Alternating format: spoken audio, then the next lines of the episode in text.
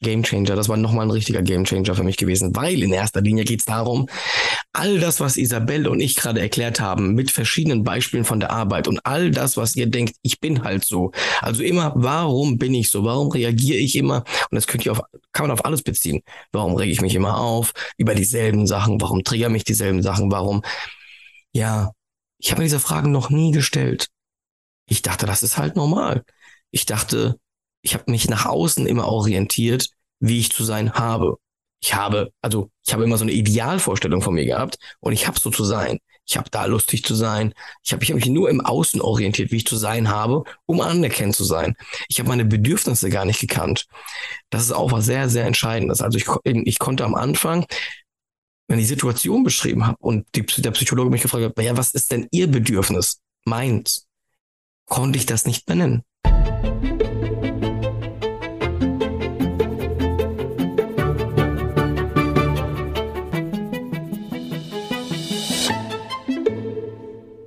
Wir sprechen heute nochmal mit dem lieben Marius zu Teil 2 sozusagen. Denn wir wollten euch jetzt auch nicht ganz so lange auf die Folter spannen. Es ist ja jetzt zwei Wochen her, dass wir ähm, mit ihm das letzte Mal gesprochen haben. Und da hat er die ganze Geschichte erzählt von Angststörungen, Depressionen, die ganzen Symptome und wie er eben versucht hat, ähm, sowohl die Angststörungen als auch die Depressionen, sagen wir mal, selbst zu medikamentieren ähm, mit Alkohol damals und wie das ähm, zu einer Alkoholsucht geführt hat. Und wir haben aufgehört an dem Punkt, an dem wir gesagt haben, okay, er hat irgendwann festgestellt, mit Alkohol geht die Depression nicht weg. Ähm, die Depression wurde abgelöst von einem schlimmeren Problem, nämlich der Alkoholsucht, auf die ein Entzug folgte. Und jetzt stellt sich die Frage, wie hat der gute Mann es geschafft, diese ganzen wirklich schlimm, es war ja so ein Triple von Angststörungen, äh, äh Depressionen und dann auch noch Alkoholismus. Wie hat das geschafft, da wieder rauszukommen und dass es ihm heute so unglaublich gut geht, wie es ihm eben geht. Deswegen zum dritten Mal insgesamt in diesem Podcast ein herzliches Hallo an den lieben Marius. Halli, hallo, liebe Isabel. Freut mich wieder bei dir zu Gast sein zu dürfen. Du hast mir natürlich wieder ein super Introducing gemacht, wie jedes Mal. Ja, du hast es schon richtig gesagt äh, zu Beginn. Ähm, das Ganze hat, wie wir es im ersten Teil besprochen haben, äh, angefangen mit Ängsten, Panikattacken und einer Depression, die sich manifestiert hat, immer schlimmer wurde. Die ganzen Symptome haben wir zu Genüge hoffentlich äh, besprochen. Und ähm, das Ganze war so schlimm gewesen, dass ich das mit Alkohol medikamentiert habe. Die Depression sich natürlich noch mehr zugespitzt hat, immer schlimmer wurde. Das aber dann im Leid mein, mein zweitrangiges Problem war, so makaber das klingt, weil der Alkoholismus so groß geworden ist oder so schlimm geworden ist, dass der Alkohol mir so geschadet hat, dass ich beinahe dran gestorben bin, weil ich meinem Körper so runtergetrunken habe und mich so zugrunde gerichtet habe, dass ich, ja, ich habe zum Schluss nichts mehr gegessen. Ähm, äh, meine Leberwerte waren katastrophal. Ich hatte einen Gamma-GT-Wert von 3600 gehabt. Die Grenze ist bei 60. Als ich in der Entzugsklinik angekommen bin, haben die Ärzte gesagt, es gibt Menschen, die erreichen diesen Wert gar nicht, die versterben vorher. Was mir zugute kam, war, ja, Glück, vielleicht meine körperliche Konstitution, mein junges Alter mit 25. Und wenn du an diesem Punkt ankommst, mit so viel im Gepäck, ja, Ängsten, Panikattacken, Depressionen, den Alkoholismus und da zehn Tage verbringst und Alkoholentzug machst, kommst du mit deinen Gedanken, mit der Aufarbeitung erstmal überhaupt nicht hinterher. Du verstehst erstmal, also es sind zu viele Fragen, auf ähm, zu viele Fragen, auf, auf, die du zu wenig Antworten hast. Bevor und, wir da ähm, jetzt einsteigen, yeah. ich habe, also wir, wir müssen, wir müssen das von vorne aufrollen. Yeah. Also erstmal wurde ja sozusagen die Depression abgelöst vom Leidensdruck her. Mhm. Ähm, von der Alkoholsucht. Jetzt muss man dazu sagen, und auch dazu, ich verlinke die Podcast-Folge. Wir haben eine, eine Podcast-Folge aufgenommen, letztes Jahr, glaube ich schon, ähm, wo wir nur über, dein, äh, über deine Alkoholsucht und den Entzug sprechen. Äh, die kann man sich gerne nochmal anhören. Das wurde aber ja bei dir sehr schnell sehr schlimm. Also es gibt ja teilweise Alkoholiker, die äh, leben äh, 40 Jahre alkoholkrank und kommen nie an so einen Punkt, an dem du warst. Das heißt also, bei dir ist das ja also in einem Tempo ähm, gegangen, dass auch wirklich der körperliche Abbau so schnell war, ähm, dass irgendwann deine, wie du es eben schon gesagt hast, deine Symptome der Depression und der Panikattacken abgelöst wurden, weil der Leidensdruck durch deinen Alkoholkonsum viel schlimmer wurde. Richtig. Und schlimmer ja. war als die Depressionssymptome. Jetzt wurden aber ja auch die ganze Zeit die Depressionssymptome verschlimmert mhm. durch den Alkohol. Mhm. Also es war ja so eine, so eine Endlosschleife und, und Abwärtsspirale die ganze Zeit. Das war es absolut gewesen. Und ähm, zum Schluss, oder du musst gar nicht so weit ähm, ans Ende der Geschichte gehen, äh, relativ früh in der Geschichte sogar, also heute ist mir das klar, vermischen sich die Symptome. Also jeder, der depressiv ist, der kennt auch Ängste oder Panikattacken irgendwo. Jeder, der eine generalisierte Angststörung hat, wird auch ein bisschen depressiv sein irgendwo. Also das sind nicht scharf abgrenzbare Themen. Und es ist auch nicht so ungewöhnlich, dass man Ängste oder Depressionen, vor allen Dingen Depressionen, dass man sich aus dieser Depression, das habe ich ja gemacht, ähm, mit Alkohol oder mit anderen Substanzen, bei mir was der Alkohol rausholt. Die wiederum nach dem, nach diesem High, nach diesem Rausch dazu führen, dass du ein noch tieferes Loch fällst und wieder Alkohol brauchst, um da wieder rauszukommen. Und zum Schluss weißt du gar nicht mehr, und es ist auch nicht mehr wichtig, weil du so mit dir beschäftigt bist und so mit deinem Zustand haderst, was von was kommt. Denn letztendlich begünstigt alles das andere. Der Alkohol korreliert direkt mit der Depression und die Depression hat direkten Einfluss auf den Alkohol. Was kommt jetzt von was? Was ist jetzt nur der Entzug und was ist nur, also es ist schwierig. Es ist, ich habe das mal beschrieben, wie wenn du dich, stell dir mal vor, du kratzt dich auf deine Haut, dass sie rot ist. Und dann gehst du in die Sonne und hast einen Sonnenbrand. Wie viel Rot kommt jetzt vom Kratzen und wie viel Rot vom Sonnenbrand? Oder ist es überhaupt wichtig, wie viel rotes Anteil davon von was kommt? Ähm, du hast nur ein scheiß Problem, dass deine Haut im Arsch ist. Und diese Frage habe ich mir dann auch zum Schluss gar nicht gestellt. Ich habe es auch gar nicht verstanden. Ich konnte das gar nicht trennen. Zum Schluss hast du nur noch ein Thema. Also diese verschiedenen Themen, die zum, zu Beginn noch vielleicht schärfer abgrenzbar waren, Alkoholismus, Depression, wo, wurden immer, diese Themen wurden immer spitzer. Der Korridor wurde immer gefühlt also ja, im, im, gefühlt körperlich wurde das immer enger und war zum Schluss eigentlich nur noch ein Thema gewesen, wenn man so will. Später in der Aufarbeitung nach dem Alkoholentzug konnte ich das für mich dann schon so reflektieren und auseinanderdröseln, was was gewesen ist. Ich überlege die ganze Zeit und ich habe mich das letztes Mal schon gefragt, warum, wenn, also du hattest ja die Panikattacken und die Depressionen ähm, auch schon relativ lange, bevor das mit dem Alkoholkonsum so absolut äh, durch die Decke gegangen ist, würde ich mal sagen. Ähm, und dir war wahrscheinlich auch bewusst, dass du das damit versuchst ähm, zu kompensieren. Also, okay, ich habe keine Ängste mehr, wenn ich einen gewissen Rausch habe. Oder ich bin sicherer, wenn ich einen gewissen Rausch habe. Ich habe bessere Laune. Ja, genau. War dir denn zu dem, zu irgendeinem ja, Zeitpunkt, bevor es tatsächlich schon eine, eine, also bevor du trinken musstest, um keine Entzugssymptome zu bekommen, gab es zu irgendeinem Zeitpunkt einen Punkt, wo du überlegt hast, ob du mit gängigen Mitteln versuchst, gegen die Depression und die Panikattacken anzugehen, also irgendwie eine Therapie zu machen oder mhm. ähm, Antidepressiva oder irgendwas? Oder hast du gedacht, naja, pff, nö, geht schon? Ähm, mhm. Also, weißt du, was ich ja, meine? Ich, ich weiß absolut, Gab was du es meinst. die bewusste Entscheidung ja. zu sagen, nö, ich sauf lieber? Ja. Ähm, ja, nee, also es gab einen ganz markanten Punkt. Es gab einen ganz markanten Punkt. Den kann ich vielleicht mal kurz, ganz kurz aufdröseln. Und zwar, habe ich gemerkt, ich habe Ängste, ich habe Panikattacken und ich werde immer depressiver. Das habe ich gemerkt. Ich habe, also heute weiß ich das, ich habe zu Beginn natürlich keinen Namen dafür gehabt. Ich habe Symptome gespürt, die ich nicht einordnen konnte. Dann habe ich eine ganz lange Ärzte-Odyssee hinter mir, die mich körperlich untersucht haben, die Blutbilder gemacht haben, die Vitamin gemessen haben, die und du findest ja auch immer hier und da was, so Zufallsbefunde. Oh, da ist ein bisschen was mit irgendwas, was eigentlich gar, gar, gar keine große Auswirkung hat, aber darauf stürzt du dich dann. Ne? Also ich habe jeden Strohhalm genommen, der vermeintlich irgendwas sein könnte, wo, woher meine Ängste oder meine Depressionen kommen. Letztendlich war es nie irgendwie die, die, der, der tatsächliche Grund gewesen dafür.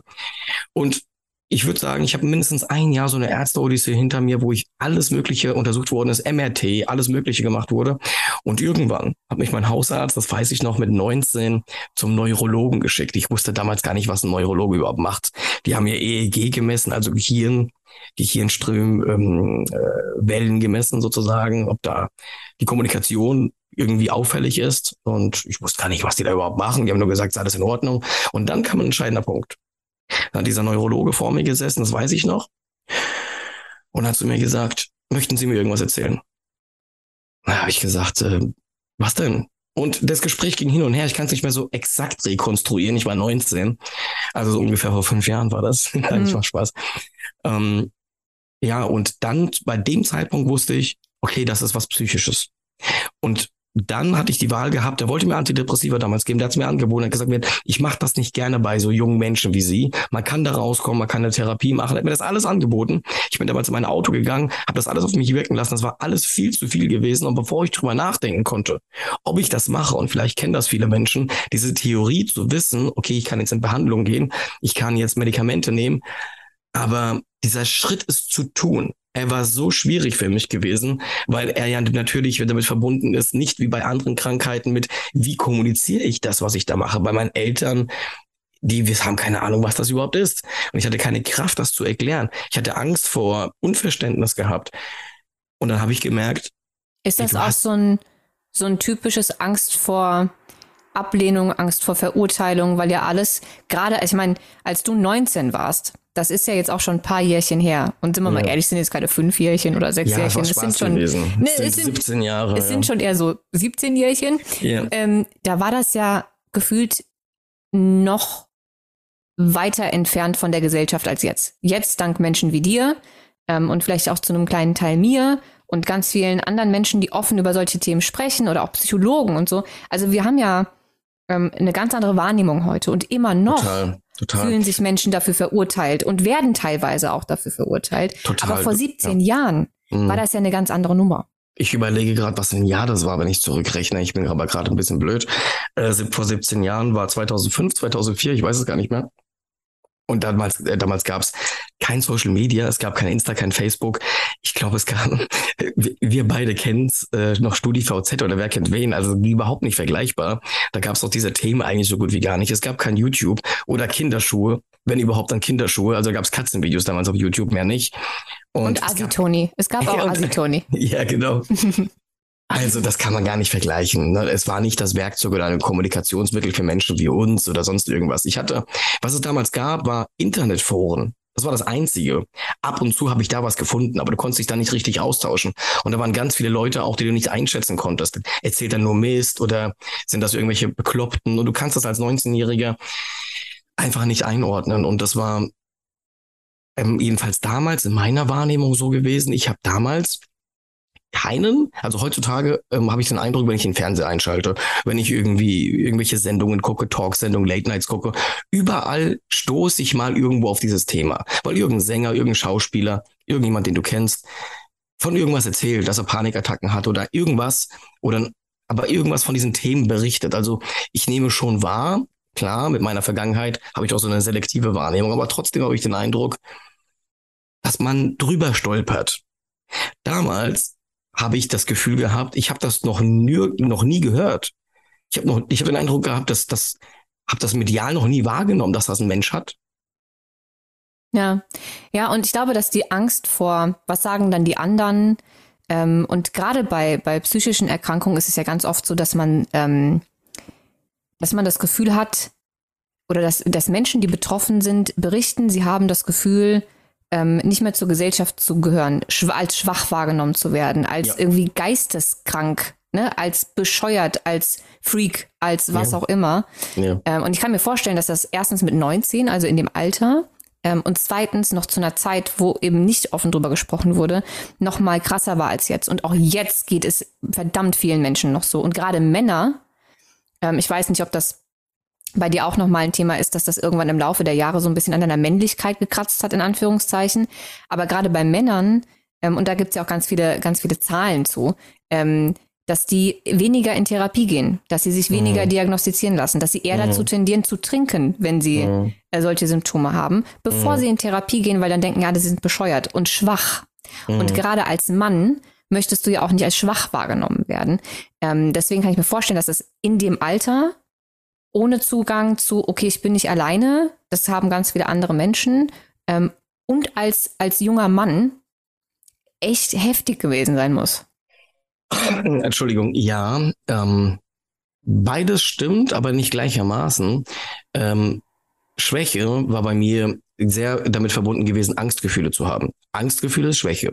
Wenn du in soziale Situationen gehst, dich mit Menschen triffst, feiern gehst, ein schönes Mädel dich anspricht, nimm alles Situationen, die du, die du willst und du spürst Angst. Vielleicht am Anfang erstmal nur Nervosität, aber später richtige Angst und Panikattacken. dann bist du schwach in der Situation. Das war für mich einfach ein Synonym, das war ein Gleichnis. Angst zu spüren ist Schwäche, weil du leitest ein Verhalten daraus ab. Das Verhalten ist, du kannst etwas nicht. Wenn du etwas nicht kannst, dann bist du schwach. Du siehst ja auch um dich herum, dass andere das scheinbar mit Leichtigkeit können. Du interpretierst das gar nicht, ob derjenige auch Angst hat oder vielleicht betrunken ist oder, aber du, du bekommst gezeigt, dass die Dinge, die du nicht kannst oder die dir schwerfallen, einfach sind.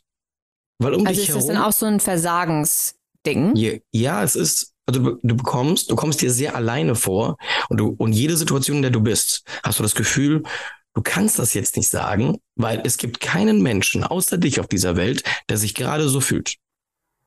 Ja, ich höre das ganz, ganz oft. Mit, mit, also von Menschen mit egal welcher Biografie und egal mit welcher Erkrankung oder mit welchem Thema ähm, oder vielleicht auch gar nicht unbedingt mit einer speziellen Erkrankung, sondern vielleicht einem speziellen Mindset oder einem Gedankengang oder gerade einem Problem oder einer Herausforderung, dass sie, dass, dass ich glaube, wir Menschen prinzipiell dazu tendieren, das Gefühl zu haben, wir sind damit alleine. Ja. Niemandem geht es so, keiner wird es verstehen können. Ähm, wir sind das, das einzige, der einzige Alien auf diesem Planeten, dem das jetzt so geht. Ja. Und deswegen, wenn wir, wenn das jemand merkt oder wenn wir das kommunizieren, werden wir verurteilt und dann werden wir ausgestoßen und ne, so. Das Problem an der Sache ist, dass es ja tatsächlich gar nicht, dass die Wahrnehmung, ähm, also ich erkläre es gleich, die Wahrnehmung ist ja gar nicht in dem Moment so falsch, weil tendenziell Menschen, die Angststörungen, Panikattacken, Depressionen haben oder sonst irgendwelche psychischen Leiden haben, tendenziell wenn die Symptomatik sehr ausgeprägt ist oder so ausgeprägt ist, wie ich sie hatte, dass du schon im Alltag drunter leidest und in Situationen Probleme hast, sie durchzustehen, nicht in diese Situation gehen, zumindest zum großen Teil, vielleicht eher daheim bleiben. Das heißt, du siehst die Menschen nicht so. Du siehst ja den Menschen, denen es scheinbar leicht fällt. Es ist also eine natürliche, selektive ähm, Wahrnehmung, die du automatisch hast, die du in dem Moment aber nicht begreifst.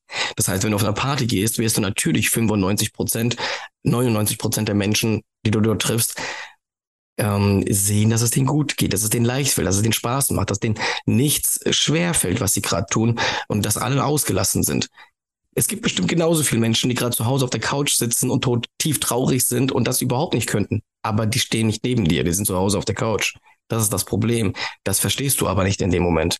Und das ist auch nicht dein, ich weiß nicht, ob ich sagen soll, Maßstab, aber du willst ja, und das war ja bei mir auch eine große Rolle, eine Anerkennung haben irgendwo. Das heißt, mein großes Problem war gewesen, dass dort, wo ich die Liebe gesucht habe, nicht, ich war nicht imstande dazu, sie dort zu finden, weil ich nicht imstande dazu war, in die Situation zu gehen. Und dafür habe ich den Alkohol gebraucht. Also jetzt, um ein plattes Beispiel zu bringen, um der Coole zu sein, du kannst nicht cool wirken, wenn du eine Panikattacke hast oder wenn du depressiv bist. Nur sehr punktuell, es fällt dir sehr schwer. Wenn du aber den Alkohol benutzt, dann merkst du, dass du es kannst. Und dass du auch die Resonanz vom Außen bekommst. Es ist ein doppelter und dreifacher Teufel, der sich da einschleicht. Das heißt, du hast nicht nur die Angst und die Panik gemildert oder die Depression gemildert oder medikamentiert, sondern du hast auch dich zu einer Version gemacht, dein volles scheinbar Potenzial ausgeschöpft, indem du vielleicht eloquent bist, mit einer Frau sprechen kannst, mit Kumpels, alles das, was ich gerade gesagt habe. Und das, um auf diese andere Situation zurückzukommen in meinem Auto, das ist so ein krasser Gegensatz, als wenn ich jetzt Medikamente oder eine Therapie gemacht hätte. Das eine ist, war für mich damals jedenfalls, Eingeständnis einer Schwäche, Dinge, die ich nicht kann, das Selbstbild, was ich gerne sein will, bin ich nicht, das muss ich mir eingestehen, ich bin schwach.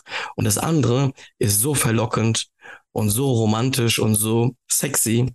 Einfach, es ist ein Unterschied, wo du zu deinen Kumpels gehst an einen Tisch und sagst, Leute, ich bin depressiv und ich habe Ängste und ich mache jetzt eine Therapie.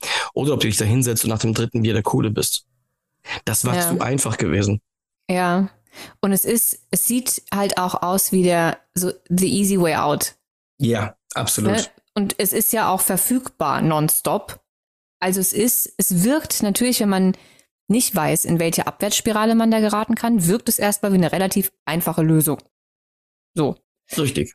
Okay. Ähm, das heißt also auch während der ganzen Zeit dann war erstmal Therapie für dich keine Option mehr. Und dann wurde ja irgendwann die, die Alkoholsucht sowieso so schlimm, dass das, das ein ganz neues Problem kreiert hat. Aber Richtig. Ähm, Therapie war erstmal Therapie war erstmal emotional an ACTA gelegt, weil der Alkohol und ich sage es nochmal dazu, Alkohol ist überhaupt keine Lösung. Ich habe es zu Beginn des Podcasts gesagt, ich bin fast dran gestorben. Ich wiederhole es nochmal. Aber damals, ich habe ja nicht gesehen, wo das hinführt. Damals war es für mich tatsächlich eine Lösung, die in diesem Moment irgendwie, wie ich es gerade beschrieben habe, funktioniert hat, die mich zu dem gemacht hat, was ich bin. Und das war einfach so immens stark und so überzeugend, dass ich davon nicht weggekommen bin. Und auch wenn sich mit dem Alkohol mit der Zeit Probleme eingeschlichen haben, erschien es mir trotzdem immer noch als die bessere Lösung. Sehr, sehr lange. Erst als ich, als das klar war, dass das nicht die bessere Lösung ist, bin ich da nicht mehr rausgekommen. Da war es schon zu spät. Da war schon ähm, der Point of No Return gewesen, sozusagen.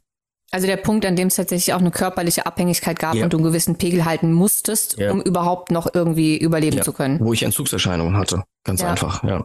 Okay. Gut, dann ähm, fast forward to äh, hier deinem Entzug. Das heißt also, du warst irgendwann an einem Punkt, an dem du den Alkoholentzug machen musstest, weil du sonst daran gestorben wärst. Ähm, sehr wahrscheinlich wird dir in dem Moment auch nicht durch den Kopf gegangen sein, was du dann danach machst mit deiner Depression, weil da warst du ja so jenseits von Gut und Böse ähm, und kurz tatsächlich kurz davor einfach nicht mehr zu leben. Ähm, nur um es noch mal ganz kurz äh, zusammenzufassen, dir war auch nichts mehr möglich als äh, brechen und schlafen. Richtig, richtig. Und ich hab, also ja. es ging, es ging ja nichts mehr. Richtig, ja, nur um das in zwei Sätzen zu sagen, genau. Ich habe ähm, in kürzester Zeit ganz viel abgenommen. Ich war Haut und Knochen, habe rot unterlaufene Augen permanent gehabt, habe mich jeden Morgen übergeben, mehrfach, obwohl ich nichts im Magen hatte. Es war wirklich ein fürchterliches Schauspiel gewesen, habe jeden Morgen Galle gebrochen. Äh, teilweise war sogar ab und zu Blut mit dabei gewesen. Ich will, manchmal denke ich mir, es ist wirklich schlimm, diese Details auch zu erzählen manchmal. Äh, rot unterlaufene Augen, irgendwann waren die gelb geworden. Ich äh, habe mich selber im Spiegel gesehen, habe mir dann irgendwann gedacht, so muss jemand aussehen, der stirbt. Und ähm, habe mich nur noch zwischen Bett, ich habe mich, guck mal, Easy, du kennst meine Wohnung. Ich bin noch nicht mal, ich bin noch nicht mal mehr auf den Balkon eine rauchen gegangen. Ich habe im Bett geraucht. Ich bin noch nicht mal diese fünf Meter gegangen. Es gab so einen Moment, da habe ich irgendwie mich meinem Schicksal ergeben. So, ich wusste, hier kommst du irgendwie nicht raus. Das heißt also, irgendwann war es nur noch das Schlafzimmer, weiter ging es nicht mehr. Es gab nur noch ähm, Flasche Whisky im Bett. Richtig. Eimer nebendran. Ja. Ähm, zum äh, Brechen ja. ähm, und Zigaretten. Und Richtig. ab und zu ein paar Gummibärchen. Und wenn, wenn, wenn ein guter Tag war, glaube ich, eine Scheibe Toast. Scheibe Toast, ja. Die, also die letzten paar Tage gar nicht mehr, aber zwischendrin noch Scheiben Toast und Gummibärchen, ja. Okay. Das war das also, allerhöchste der Gefühle gewesen. Das war so komplett das, das, ähm, das Szenario, nur damit wir das nochmal äh, auf dem Schirm haben, bevor du in den Entzug gegangen bist. Das heißt, zu dem Zeitpunkt war dir wahrscheinlich auch scheißegal, wie das mit deiner Panikattacke, mit den Panikattacken oder der Depression weitergeht. Hauptsache, du überlebst jetzt erstmal diesen Entzug. Ja, und aber ich war trotzdem hochdepressiv und hatte äh, total Angst und ich war halt bei einer dauerhaften Panikattacke eigentlich gewesen. Und trotzdem war in dem Moment das makabrerweise mein zweitrangiges Problem gewesen.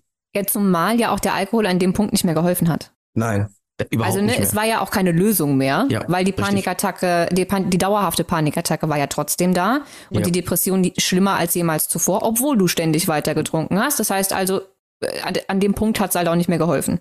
Richtig, ja, es, es regelt so ein bisschen der Alkohol, weil du so abhängig körperlich bist, regelt der Alkohol so ein bisschen dein Nervensystem runter, dass du halt nicht total entzügig bist, ne? Ist ja klar. Das tut es schon, aber das ist weit weg von irgendeinem normalen Zustand. Du hast trotzdem, also du hast die Wahl zwischen Pest und Cholera. Wenn du nicht trinkst, dann, dann, dann hast du das Gefühl, du stirbst gleich, du kippst gleich um, das ist äh, fast nicht aushaltbar.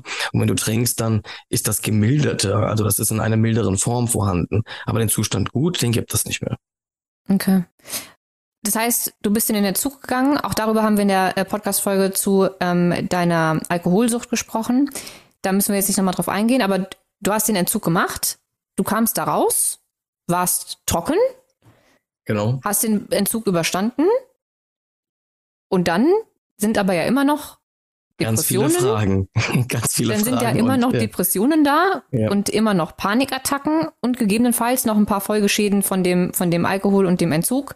Mhm. Ähm, und wahrscheinlich tausend Fragen in, in dem Kopf. Wie mache ich jetzt weiter? Was mache ich jetzt mit der Depression jetzt, wo ich nicht mehr trinken kann? Trinke ich vielleicht doch? Was geht einem da, wie, wie geht's dann weiter? Weil irgendein Weg musst du ja für dich gefunden haben. Und ich habe es am Anfang schon gesagt, ähm, es ist schon ein, es ist schon nicht einfach, nur aus der Alkoholsucht rauszukommen. Es mhm. ist auch schon nicht einfach, nur aus einer Depression rauszukommen oder nur aus einer Angststörung. Mhm. Aber du hast ja alles drei gleichzeitig gehabt. Ja. Und dann war das eine weg, mit dem du versucht hast, die anderen zu betäuben, mhm. aber die beiden anderen waren ja noch da. Ja, ich, ich, ich, ich, ich ähm, benutze gerne die Metapher, ein Kartenhaus ist zusammengebrochen, auf dem Boden lagen hunderte oder tausende Karten, Karten, verdeckt vor mir nach dem Entzug und hinter jeder Karte stand eine Frage. Wenn du so viele Karten siehst, so viele Fragen im Kopf hast, da traust du dich manchmal gar nicht, die erste aufzudecken, weil es so viel ist. Und das war unheimlich schwierig gewesen. Und auf der einen Seite, also der erste Effekt, als ich aus dem Entzug gekommen bin, ich war erstmal sauglücklich gewesen, dass ich überhaupt überlebt habe, dass ich es geschafft habe. Und ich war immer noch kurz danach in diesem Überlebensmodus, weil meine Leberwerte nicht sofort gut waren. Ich bin immer noch da entlassen worden mit einem Gamma GT von 300, der immer noch exorbitant hoch ist, aber nicht mehr so ähm, schlimm, dass du jetzt akut äh, was befürchten musst. Ne? Also erstmal ging es darum, körperlich mich weiter in einem guten, beobachtbaren Zustand zu behalten. Ich musste weiter von Ärzten betreut werden. Das war das eine. Aber gleichzeitig habe ich mir die Frage gestellt, verdammt, wie konnte es so weit kommen? Was ist die letzten Wochen und Monate passiert? Und was ich jedem raten kann an der Stelle, weil es ist unheimlich schwer, sofort oder zeitnah einen Therapieplatz zu finden. Ne? Darauf ist es nämlich hinausgelaufen. Und das würde ich jedem empfehlen, auch wenn es nicht eins zu eins passt auf euch. Aber nimmt jedes Angebot wahr. Manchmal Time, Time is Money passt in dem Moment nicht, aber Time is King. Time ist manchmal King. Und ich habe parallel dazu, zu diesem ärztlichen, ähm, körperlichen Untersuchung, die ich gemacht habe, direkt, und mir war das völlig egal gewesen, ich bin zu Caritas gegangen ähm, ist mir auch völlig egal, was für einen Ruf die haben, aber da kannst du sofort instant sagen, ich brauche jetzt einen Termin, ich muss mit einem Psychologen sprechen, mit einem Suchtberater sprechen, ähm, über meine mentale Situation und bin da hingegangen. Da bekommst du sechs Stunden, kannst mit einem Psychologen reden und du musst da nicht über Abhängigkeit reden. Du kannst auch über Depression sprechen. Also denkt nicht in so Schubladen, Leute. Ne? Das ist ganz wichtig. Ihr könnt da hingehen und über Depression auch sprechen und da werdet ihr nicht adäquat genau auf euch zugeschnitten, aber ihr bekommt die ersten Fragen, die ihr so von eurem Kartenhaus umdreht vielleicht, die ersten Fragen beantwortet oder bekommt ein Gespür dafür, wo geht das hin? Ihr könnt Dinge vielleicht erstmal einordnen, euch neu sortieren. Das war ganz wichtig gewesen, dass ich das gemacht habe. Deswegen, immer wenn Leute mich fragen, was hast du gemacht? Es war nicht diese eine Sache. Jede Sache hat mir ein bisschen was gebracht. Und diese erste Anlaufstelle der Caritas, ein paar Tage nach dem Entzug, das hat mir unheimlich geholfen, mich mental, gedanklich überhaupt erstmal zu ordnen, was gerade passiert ist und um was es geht. Denn ich habe sehr schnell verstanden, okay, Therapie, ich muss ganz viel ähm, aufarbeiten, wo die Depressionen hergekommen sind, wo die Ängste hergekommen sind. Und ich will die nicht mehr haben, weil jetzt, wie du es schon gesagt hast, die Lösung nicht mehr da ist. Die Lösung muss ja irgendwo anders drin liegen. Und ich hatte keine Antwort darauf. Ich dachte, wie sollst du das schaffen? Ich wusste, ich will keinen Alkohol mehr trinken, aber wie willst du jetzt weil du identifizierst dich ja mit deinem alten Ich. Also mit deinem alten Ego von früher, von eben gerade habe ich ja noch gesoffen, Party gemacht, was weiß ich was gemacht. Der will ich ja sein, aber wie soll ich das ohne Alkohol machen? Und ja, und vor allen Dingen ist natürlich, halt, ne? natürlich ist so eine, so eine Depression und du hast ja viele Symptome das letzte Mal schon erklärt und ich habe ja auch schon ähm, Interviews gehabt mit anderen Menschen, die von ihrer Depression erzählt haben. Das sind natürlich Symptome, die einen auffressen. Und wenn man dafür dann keine Lösung mehr im Kopf hat, weil die, die man vorher hatte, hat man jetzt nicht mehr, mhm. dann macht ja auch schon das Angst. Also was ist, wenn die ganzen ja. Symptome in vollem Umfang wieder zurückkommen und mhm. ich aber die Lösung dafür nicht mehr habe? Ja, und was ich dazu an der Stelle sagen will, weil mich das ganz viele fragen, ist vielleicht ganz äh, wichtig, wie schnell geht sowas weg? Also wenn ihr auch ein Konvolut habt an Krankheiten, Krankheitsbilder, Symptombilder, alleine und ihr das Medikament, medikamentiert mit Alkohol oder anderen Substanzen, alleine nur dadurch, dass man die Substanz weglässt, ist nichts gelöst, überhaupt nichts. Aber die Symptome, die haben sich schon allein dadurch in gewisser Maße verbessert. Die waren nicht gut, um Gottes Willen. Aber du hast, du hast recht. Ähm, es ist unheimlich schwer, ähm, dann überhaupt dran zu glauben, dass es eine andere Lösung geben kann. Weil ich habe sie mein ganzes Leben ja nicht gehabt. Und ich habe auch am Anfang gedacht, ja gut, Therapie, man hat ja so ein Bild davon, da redest du mit jemandem, aber was soll das bringen? Ich meine, es ändert ja nichts daran. Ähm, ich fühle mich halt so. Also du denkst, also das, ich kann jeden, der so denkt, verstehen. Das man sieht es von außen ja nur so, was ist eine Therapie? Ja, da gehe ich zu jemandem hin und rede über meine Probleme. Und was ändert das an meinem Problem? Gar nichts. So habe ich am Anfang auch gedacht. Das ist, das, ja, also wenn jemand so denkt, macht es trotzdem mal. Und dann werdet ihr merken, dass es gar nicht darum geht. Es hat sehr viel Sinn, das Ganze. Und ähm, was mir auch sehr ähm, schnell geholfen hat, das ist ähm, ähm, so, so, das waren schon so erste Maßnahmen, die ich versucht habe, schon schnell umzusetzen. Das ist sehr individuell, aber ich habe so, schon schnell versucht, kleine Dinge zu machen. Das heißt, strukturierter Alltag, stehe immer um dieselbe Uhrzeit auf. Ganz kurze Zwischenfrage. Bist du zu dem Zeitpunkt schon wieder arbeiten gegangen? Hattest Nein. du überhaupt noch einen Job? Ähm, warst du krankgeschrieben? Wie, ich bin damals zu meinem Arzt gegangen, habe gesagt, ich bin, mir geht's noch nicht so gut, äh, können wir, ich weiß nicht, ob das drei Wochen, vier Wochen waren. Ich glaube, einen ganzen Monat war ich noch daheim. Und diese Zeit habe ich mir gegeben und dann habe ich, habe ich, hat mein Arzt mir auch versprochen, in einem Monat unterhalten, aber auch natürlich unter der Abmachung, ich bin nicht im Monat daheim und liege auf der Couch, sondern ich versuche meinen Zustand schon zu verbessern, proaktiv, ne? indem ich mir ähm, Hilfe hole und sowas. Also das wollte mein Arzt schon sehen, ist klar. Aber er hat gesagt, nee, äh, diesen Monat geben wir mir und gucken dann nach einem Monat, wie das aussieht äh, ob wir das verlängern sollen oder nicht. Na, das muss man halt eng mit dem Arzt absprechen. Und ich bin tatsächlich, glaube ich, nach vier oder sechs Wochen dann wieder das erste Mal zur Arbeit gegangen und habe überlegt, ob ich so eine Wiedereingliederung mache, also so ein ruhiges, ne, Teilzeit oder so, aber ich bin wieder voll eingestiegen. Ähm, ja, aber diese vier, vier bis sechs Wochen habe ich mir gegeben, ich weiß gar nicht mehr, wie lang es war, so dass ich mich, mich voll auf die Recovery am Anfang konzentrieren konnte sozusagen. Und in diesen vier, sechs Wochen habe ich auch schon ganz viel umgesetzt an Kleinigkeiten, die aber am Anfang ganz wichtig gewesen sind. Ähm, man, also und das war auch ein Teil der Verhaltenstherapie dann später gewesen, ähm, Dinge in den Alltag zu implementieren, die ganz, ganz wichtig sind, die dich irgendwie so ein bisschen durch den Tag lotsen, die dir so einen roten Faden geben, sage ich mal, ne? Die dich so stützen irgendwo, an denen du dich orientieren kannst. Das habe ich ganz schnell probiert umzusetzen. Und vieles fand ich auch erstmal nicht so geil und so und du hast auch nicht immer Lust. Aber wenn du es machst, merkst du, dass dein Grundniveau auf dem du dich bewegst, wenigstens konstant ist und nicht so schwer schwankt, weil du so ein, ähm, Alltags so Station hast, an der du dich langhangelst. Ne? Du, du bist nicht so auf dich zurückgeworfen, was mache ich jetzt mit mir, sondern ich stehe morgen auf, mache ich mir einen Kaffee. Das war eine Herausforderung für mich. Um neun Uhr aufzustehen oder halb neun aufzustehen. Früher habe ich es nicht geschafft, Kaffee zu machen. Ich frühstücke einem, dann fahre ich zum Supermarkt, dann hole ich mir ein Brötchen. Dann mache ich mir das. Und dann gehe ich, also Alltag. Und dann gehe ich eine halbe Stunde spazieren. Also, und das mache ich jeden Tag. Und du merkst, wie sich zumindestens die Amplitude der Depression so ein bisschen einpendelt. Das klingt so ganz banal und nicht jeder kann das, aber das sind kleine Dinge, mit denen ich sofort angefangen habe. Das heißt, für dich war obwohl du diesen, diese Meinung, dieses Bild von, von Therapie hattest, ähm, war für dich klar, du willst eine Psychotherapie machen? Nicht sofort so, aber ich wusste, ich nehme je, jede Hilfe in Anspruch, die ich mache vor nichts halt. Mir ging es so schlecht, ich stand mit einem Bein, du weißt, im Grab und ähm, ich, ich, ich, ich wollte ich wollte nicht, ich, mir war klar gewesen, ich hätte schon viel früher mir Hilfe holen, holen müssen, aber mir war nicht klar gewesen, was ich gebraucht habe. Das heißt, ich habe viel probiert. Caritas, ich bin noch mal in eine Selbsthilfegruppe gegangen. Deswegen sage ich den Leuten mal, probiert alles aus, bei jedem funktioniert was anderes. Bis ich dann eine Selbsthilfegruppe für ähm, trockene Alkoholiker, ja. also so in Richtung anonymer ja. Alkoholiker. Genau, richtig. Oder, okay. Ja, ja, ja. Aber ich habe gemerkt, dass es nichts für mich ist. Das habe ich schon bei der ersten Stunde gemerkt. Das ist ganz subjektiv, das kann jeder anders empfinden. Das ist auch ganz normal. Das ähm, hat seine Vorteile, aber es hat mir nichts gebracht, sozusagen in dem Sinne. Das war nicht meins gewesen halt. Ne?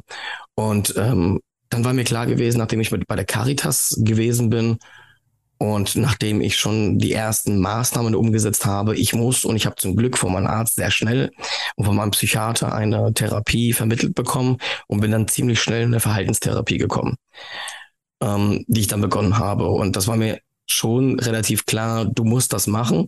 Ich wusste damals aber nicht, Hast du was, das, kurze, was das bringt.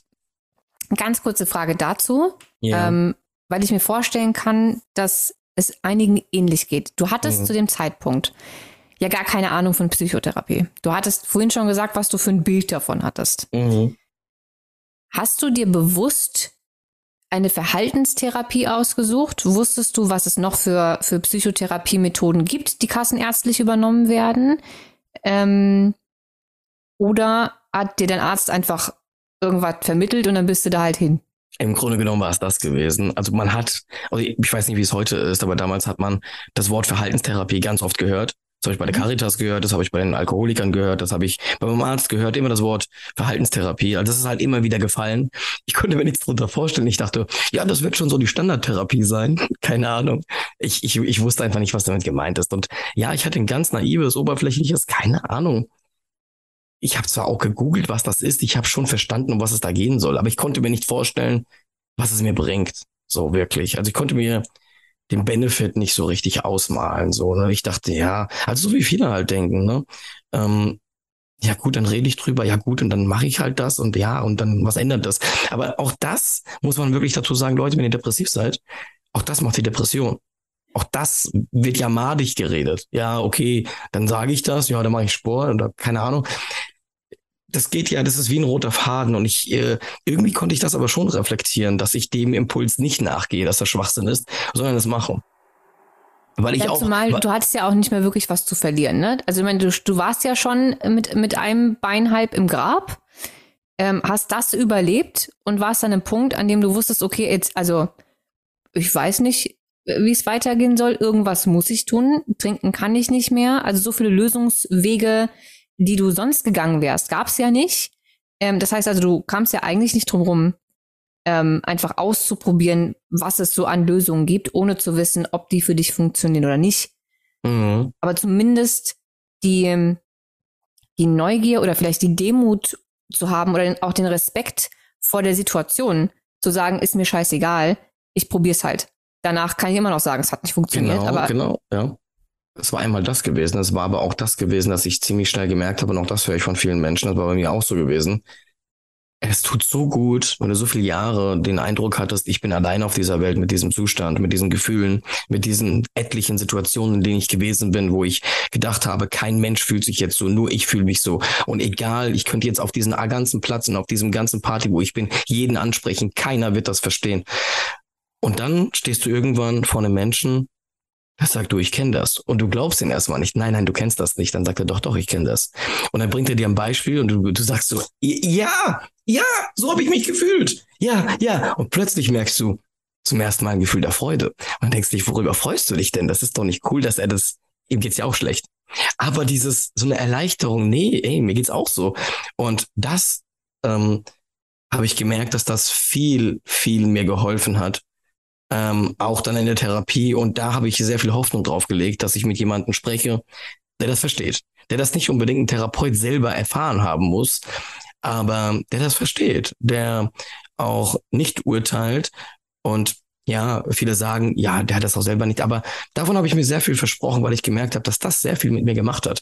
Auch später noch, wo ich schon lange, wo es mir schon lange besser ging, also bis vor ein paar Jahren ging, oder auch heute noch, wenn mich jemand anspricht und sagt, du, ich, äh, weiß ich nicht, ich finde immer schön so, ja, es klingt so makaber, aber dann doch so einen Leidensgenossen zu finden. Und es ist immer so ein, es, ich, es gab mehrere Magic Moments in meinem Leben, ähm, ich hatte zum Beispiel einmal eine Panikattacke gehabt vor Jahren. Also da habe ich auf der Arbeit was gemacht. Da haben mich 20 Leute angeguckt, hatte ich eine Panikattacke. Ich habe es durchgezogen. Ich stand so auf der Bühne mehr oder weniger. Und danach kam jemand zu mir. Ich bin auf Toilette geflüchtet und äh, wusste nicht, was ich machen soll. Und dann kam jemand zu mir und hat mir hat seinen, seinen Arm auf meine Schulter gelegt und hat gesagt, das weiß ich noch bis heute, Onkelchen, habe ich auch. Hat keiner gemerkt. Brauchst du keine Gedanken zu machen. Ich sag, wie, oh. was? Und das war, ey, ohne Scheiß. Ich habe den umarmt, hat gesagt, Panikattacken habe ich auch. Hat keiner gemerkt, brauchst keine Gedanken zu machen. Und es, diese Magic Moments, die gab es öfter. Und das macht was mit dir. Und plötzlich gehst du anders schlafen. Und plötzlich, wenn du mal einen ähm, Anflug von Angst hast, denkst du an den Onkel, der da vor dir stand, der nicht wirklich mein Onkel ist. Der hat das nur so gesagt. Ne? Und ähm, das, das äh, macht es schöner. Ich, ich kann das nicht beschreiben, aber es nimmt dir so viel, weil dann merkst du auch in der Situation, wie viel Druck du dir gemacht hast durch das Verbergen, durch dieses Gefühl, ich bin allein, ich kann das keinem sagen. Und dann merkst du plötzlich auch Leute, die nicht depressiv sind, wenn du die Symptome beschreibst. Plötzlich, die sind, haben zwar keine Depression, aber die sagen, auch heute merke ich das noch bei YouTube. Ich habe mir erst vorhin geschrieben mit einer Schwester von einem guten Kumpel von mir, der den Film gesehen hat, den ich äh, für die ARD, für Sessenfernsehen gemacht habe, und die gar nichts mit diesen Themen zu tun hat, aber die gesagt hat, ich habe mich in verschiedenen Situationen wiedergefunden. Ich kenne punktuell gewisse Symptome, die du beschreibst. Von daher, man ist nicht alleine. Man auch ohne Depression werden Menschen, wenn ihr drüber sprecht oder wenn man drüber redet, gewisse Züge auch kennen. So und das ist so wertvoll für mich gewesen, das zu erkennen und ähm, deswegen habe ich auch immer mehr drüber geredet. Und umso mehr ich drüber geredet habe, umso mehr habe ich gespürt, ähm, in Hessen, du weißt, Easy, ich weiß gar nicht, ob man das überall so sagt, da geht's den Menschen wie die Leute. Ne? Also, das ist gar nicht so weit weg, das Ganze. Und das hat mir viel, viel Mut gemacht, das Ganze. Das habe ich unheimlich ausgeholt. Es tut mir leid, aber das war echt ähm, ein sehr schönes Gefühl. Einer der, also ein Gefühl, was mich auch lange getragen hat. Und das hat mich auch, das hat mir auch so die Angst und die Mut für die Therapie gegeben, tatsächlich, das weiter zu machen, weil mir das auch jeder von den Menschen in diesen Magic Moments gesagt hat. Von denen hat mir keiner gesagt. Therapie, das bringt dir nichts. Die waren alle in Therapie gewesen. Und deswegen dachte ich, die werden nicht alle blöd sein. Ich finde das gerade sehr, erstens sehr schön und zweitens sehr prägnant, was du erzählt hast, ähm, weil ich noch mal ganz kurz deutlich machen möchte, wie viel Mitgefühl, Akzeptanz und Fürsorge für Menschen tun kann. Mhm, voll, total. Wie viel dir das gegeben hat, selbst wenn, selbst wenn der Onkel das nicht selber gehabt hätte, aber mhm. erkannt hätte, was du gerade hast und dann zu dir gekommen wäre und gesagt hätte, ey, ich bin da, alles cool, hat keiner mitgekriegt. Ähm, selbst dann, und selbst wenn Menschen vielleicht gar nicht die gleiche Problematik haben wie du, aber du kannst es ihnen erzählen und sie versuchen, es nachzuempfinden. Nachempfinden geht vielleicht nicht, aber der Versuch, es zu verstehen und dich für deine Symptome, für deine Wahrnehmung ähm, der Situation gerade, für deine Emotionen, für, für dein Sein in der Erkrankung gerade nicht mhm. zu verurteilen, sondern einfach sagen zu können, ich kann dich zwar nicht verstehen, aber ich kann bei dir sein. Ja. So. Äh, ich glaube, dass das einfach so unheimlich viel geben kann, wenn man gerade in so einer Situation ist. Und was mir gerade aufgefallen ist, ist, dass ich mich auch da äh, selbst erkenne. Ich hatte noch nie eine Depression, ich hatte auch noch nie Panikattacken, aber ich habe ja eine, hm, sagen wir mal, sehr hm, komplizierte, herausfordernde ähm, gesundheitliche Biografie hinter mir. Mhm, so. Schön gesagt, ja. Und, und ähm, diese, dieses nicht so funktionieren wie die anderen. Mhm. Gerade wenn man vorher jemand war, der gut funktioniert hat, mhm. ist ein Gefühl von Versagen und Schwäche. Egal welches Symptom dahinter steckt. Ob du jetzt eine Panikattacke hast mhm. und wegrennst und hoffst, dass es niemand gesehen hat, weil du dich schwach fühlst und weil du dich schämst.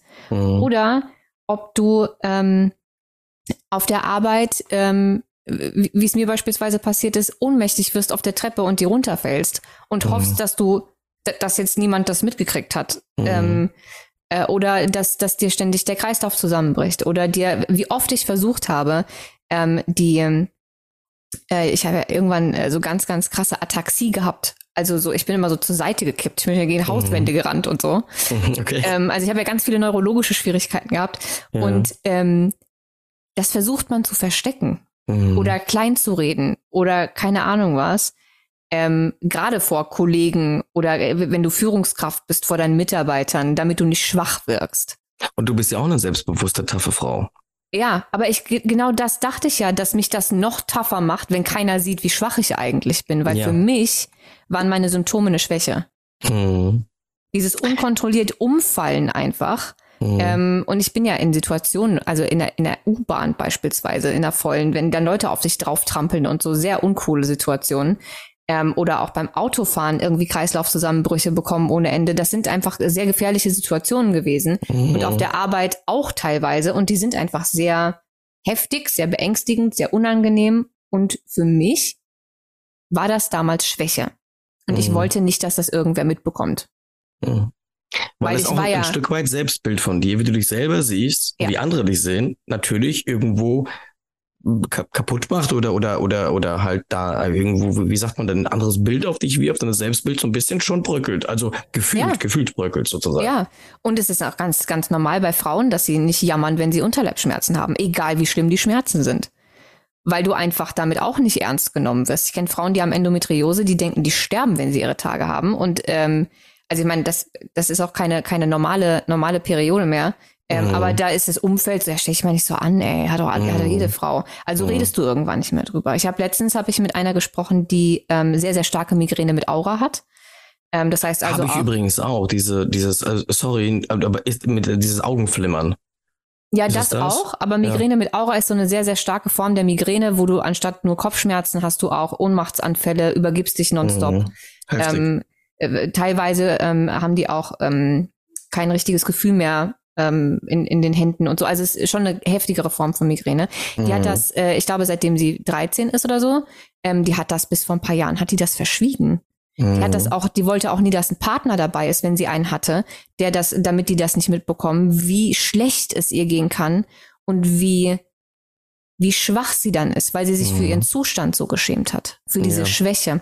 Ich ja. glaube also, unabhängig von, vom Symptombild, ob das jetzt eine Depression ist, eine Migräne oder was auch immer, ich glaube, dass wir alle, wenn wir solche Dinge haben, uns schwach fühlen und diese Schwäche nicht zeigen wollen. Mhm. Und dass selbst wenn wir die Symptome des anderen oder die Erlebnisse des anderen, äh, die, ähm, die, die Emotionen, die Gefühle während den ganzen Symptomen des anderen vielleicht nicht eins zu eins nachvollziehen können, mhm. Mhm. haben wir doch aber trotzdem alle das Gefühl, mit unserer Scheiße alleine zu sein und das niemandem zeigen zu wollen. Ja. Und wissen ganz genau, wie sich das anfühlt, mhm. wenn man sich so ähm, hilflos und, und, und voller Scham fühlt wegen seinen Schwächen in Anführungszeichen. Mm, und wie wichtig es wäre, ja. mm.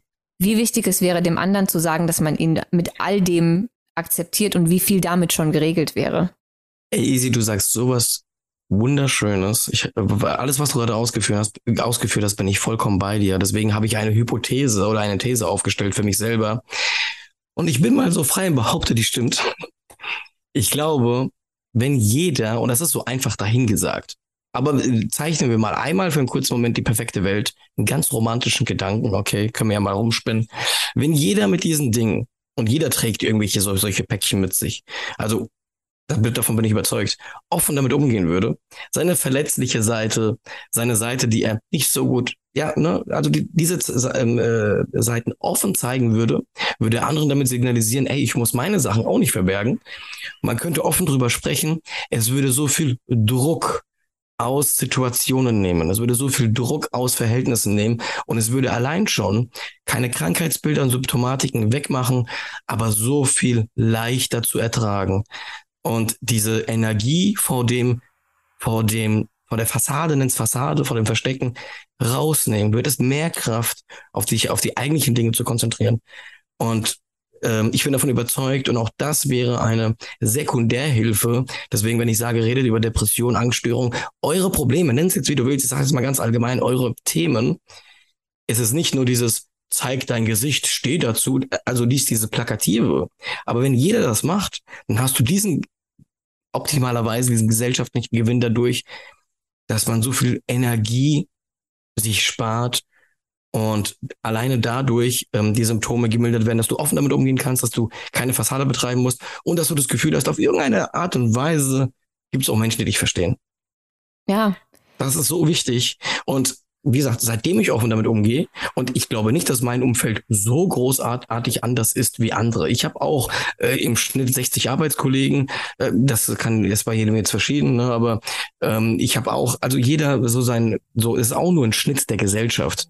Und ich glaube nicht, dass da so überdurchschnittlich viel Menschen ausgerechnet um mich herum sind, die solche Themen kennen. Ich glaube einfach nur, dass die wissen alle, dass ich offen damit umgehe und deswegen jeder zu mir offen ist mit seinen Themen.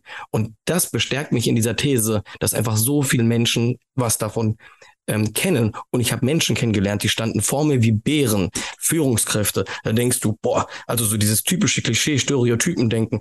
Ich, äh, der stellt sich vor 30 Leute, macht Ansage und sagt, hier, war zu jetzt. Ja, glaube, habt ihr nicht mehr alle. Also was gestern hier gelaufen ist und so. Also richtiger, typischer, krasser, wo du denkst, hier mitten im Leben und das stellt hier, also so Führungskräfte habe ich kennengelernt. Und weil die aber mich kennen, meine Geschichte kennen, diese Menschen, mit denen habe ich auch schon mal unter vier Augen gesessen und die haben ihre verletzliche Seite erzählt und das würdest du nicht glauben, was die hinter sich haben und was die für Ängste haben und was die, wenn die abends schlafen gehen, denken. Deswegen, wir täuschen uns da sehr, sehr oft bei dem Ganzen.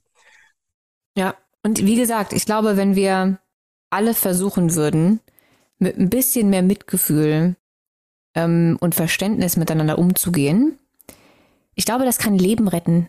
Weißt du, was ich meine? Voll. Klar. Dass sich Menschen nicht alleine fühlen und das Gefühl haben, sie können sich jemandem anvertrauen und jemand verurteilt sie nicht für das, was sie gerade ähm, durch, durchleben oder sehen das nicht als Schwäche. Dieses, es ist einfach jemand da. Du hast ja gesehen, was das bei dir gemacht hat. Dieses, dieses Beflügeln und wie, wie lang dich das getragen hat, dass du ja, damit nicht alleine bist. Ja. Und dass du akzeptiert wirst, so wie das ist. Ähm, das war ein, zumindest hat es sich so angehört, ein richtiger ein richtig wichtiger Punkt in deiner Therapie und in deiner, in deiner Genesung. Wort, du willst das Wort Gamechanger nicht benutzen, gell? Game, Game, der, doch, es war ein Gamechanger. ja, ein genau, das war's. Ein, ja. ja, das war's, das war's, das war's. Muss man wirklich sagen. Und ähm, jeder kennt so Situationen, wo man ganz für sich intim ist, wo man nicht gesehen werden will dabei. Ein Beispiel. Ich habe von meinem Arzt ein Medikament bekommen. Da war ich, da hatte ich so eine Entzündung gehabt, da war ich aber noch in meiner Angststörung, meiner Depression gefangen. Da war ich noch in der Therapie, mir ging es noch nicht so gut. Ich hatte dann auch wieder so eine leichte Kurve nach unten und ich hatte eine Mandelentzündung, irgendwas hatte ich gehabt, dann musste ich Antibiotika nehmen. Und ich hatte Angst davor. Weil Nebenwirkung, bla bla bla. Egal ob jetzt realistisch, ich hatte so diese, das hat die Angst und die Depression mit mir gemacht. Ich wollte das nicht nehmen. Ich musste das, aber meine Mandeln waren so vereitert, mir ging es richtig schlecht. Und der hat zu mir gesagt, abends, Sie können, nee, Sie können heute Abend die erste nehmen, dreimal am Tag. Dann habe ich bis dahin, da kamen wir meine Hypochondrie hoch, gegoogelt, anaphylaktischer Schock. Ich konnte diese Tablette, äh, diese Tablette nicht nehmen. Dann habe ich das immer verschoben, habe gerechnet, du musst alle acht Stunden eine nehmen. Wann nimmst du 22 Uhr? Nein. Ende vom Lied. Ich habe morgens um 6 Uhr da gesessen, habe angefangen zu weinen und habe wollte jetzt eine nehmen, aber habe Angst gehabt, eine zu nehmen. Und in diesem Moment, we welchen Menschen willst du denn erklären, was gerade in dir vorgeht? Du weinst gerade, weil du Antibiotika, also das ist ja, verstehst du, obwohl du so am Boden zerstört bist, weißt du gleichzeitig, dass es keinen Menschen gefühlt gibt, der deine Situation gerade versteht, warum du diese Angst davor hast. Aber wenn du damit offen umgehst, dann kennst du Menschen, die, die, die, die, das verstehen, die das nachvollziehen können. Vielleicht nicht eins zu eins. Die ich wissen aber, was mit dir ist. fünf Leute aufzählen, denen das auch schon so gegangen ist. Ja, aber, aber das wollte ich damit sagen. Das ist der Mehrwert von Rede darüber. Und dann habe ich einen Menschen angerufen und der hat zu mir gesagt, übrigens dasselbe, Onkelchen, das kenne ich auch. Ich bleibe jetzt bei dir am Telefon. Du nimmst die jetzt und ich bleibe so lange dran, bis du sagst, jetzt fühle ich mich imstande dazu, alleine weiter und dann ist er eine halbe Stunde am Telefon geblieben, bis ich der Meinung war, jetzt geht's mir so nach der Einnahme, dass wir auflegen können. Und er hat ich das mag ihn und sehr, hat, ne? Und er hat mich nicht ausgelacht. Der, für den war das was ganz Normales gewesen. Ja. Ich musste mich nicht schämen dafür, gar nichts. Aber genau das ist das, was ich meine, dass, dass es zu wenig gefühlt, zu wenig Menschen gibt, die einem das geben können, mhm. weil einfach immer noch sehr, sehr viel Verurteilung herrscht. Und es Jawohl. sehr häufig so ist, dass wenn wir das Problem des anderen nicht verstehen oder das Symptom, die Angst, die Empfindung, was auch immer, und wir waren selber noch nie in der Situation, wir haben das so noch nicht erlebt, wir können das nicht nachvollziehen, wir können das in unserem Hirn irgendwie nicht aus, aus Erinnerungen in der Kartei finden und sagen, ah ja, kenne ich. Es ist uns nicht ähm, plausibel, so direkt auf der Hand ne, liegend. Ja, es ja. ist auch nicht rational erklärbar. Ja. Und dann kann es sein, dass du an jemanden gerätst, der dann sagt, jetzt schluck das doch einfach, bist du blöd oder was? Ja, genau. Genau das, was du nicht brauchst. Ja, ja, klar. Natürlich. So, und, und dann, das macht natürlich die Situation noch schlimmer und, und auch dein eigenes Schamempfinden. Ja. Und deswegen traust du dich ja wieder nicht mit irgendwem drüber zu sprechen. Richtig. Und dann hast du wieder so einen Teufelskreis. Ja. Deswegen, ich appelliere ja nonstop auch auf Instagram immer und immer und immer wieder zu mehr Mitgefühl und mehr Verständnis. Völlig egal, ob ihr das verstehen könnt oder nicht. Es Ja. ist egal. Ne? Manche Dinge kann man nicht wirklich verstehen, wenn man sie selbst noch nicht durchlebt hat. Ist aber auch, muss man gar nicht. Man muss nur für den anderen trotzdem da sein und ihn nicht verurteilen und in so einer Situation nicht sagen, jetzt schluck die Scheiße einfach. Stell dich Ja. nicht an wie so ein Baby. Genau. Sondern dann sagen, hey, soll ich vorbeikommen? Ich bleib Ja. bei dir so lange, bis du sie genommen hast. Ja. Wenn irgendwas ist, gucken wir dann, aber wird wahrscheinlich nicht. Ich halte. Händchen. Genau. So. Richtig, ja. Und das hat er wirklich, wie du sagst, es war ein ganz, ganz toller Mensch und ich bin davon überzeugt, dass ähm, natürlich man auch auf Menschen treffen kann, die sagen würden, ja, was ist denn jetzt los mit dir oder so, die das vielleicht wahrscheinlich auch nicht böse meinen, die in irgendeiner Form für einen da sein wollen, die kein Taktgefühl haben, das nicht nachvollziehen können und in dem Moment in dieser verletzlichen Situation eben genau diesen Punkt treffen, den der, der, der dich noch mehr runterzieht und der dir sagt, ja, eigentlich hat er recht, was ist denn los mit mir? So, ne?